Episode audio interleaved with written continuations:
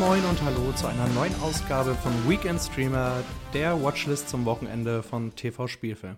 Mein Name ist Lennart und ich habe wieder einige Filme und Serien im Gepäck, die man sich am Wochenende bei den Streamingdiensten anschauen sollte.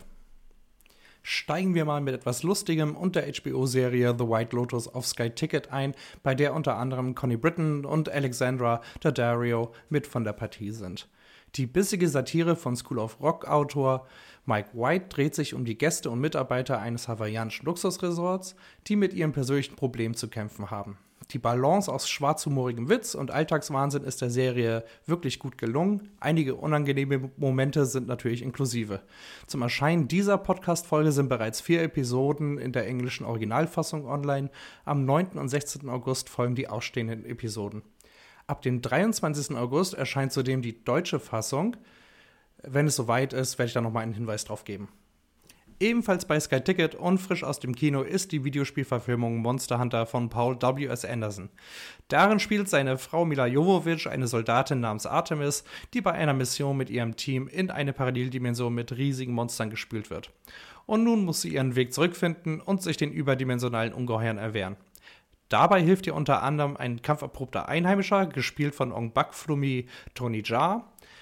Neben der satten Action glänzt der Film vor allem äh, mit dem Look der Landschaften und CGI-Monster.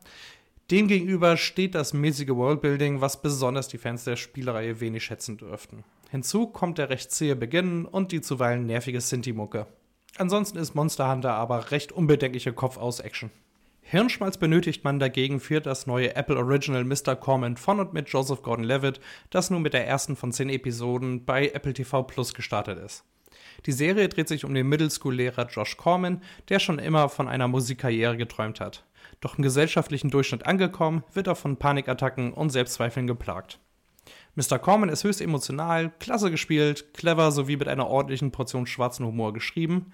Zudem dürfte dieser Selbstfindungstrip besonders Leute um die 30 ansprechen, die in der heutigen Zeit nach ihrem Platz in der Welt suchen.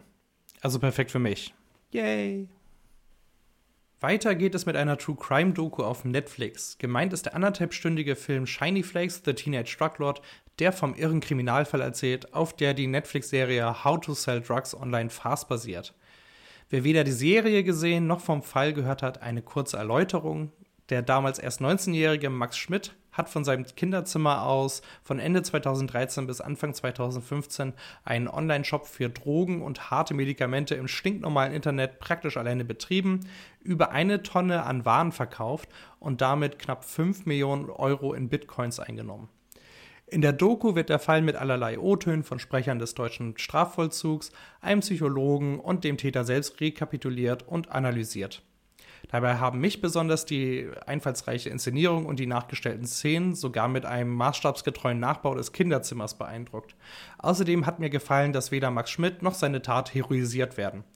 Und ich muss sagen, etwas mulmig wurde mir dabei schon zumute. Jetzt möchte ich gerne noch auf das Sommerkino im ersten hinweisen. In dem Rahmen sind einige sehenswerte Filme erst im linearen TV und anschließend in der ARD-Mediathek zu sehen.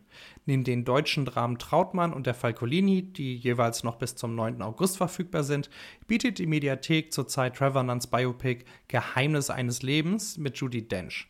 Darin geht es um eine Sekretärin, die während der 40er Jahre Informationen über das britische Atomwaffenprogramm an die Sowjetunion weitergegeben hat. Zu guter Letzt möchte ich mich bei allen entschuldigen, die sich vergangenes Wochenende auf die Amazon-Serie Cruel Summer gefreut haben. Denn die startet erst in dieser Woche. Da hat sich wohl bei meiner Vorbereitung irgendein merkwürdiger Zahlendreher reingeschlichen.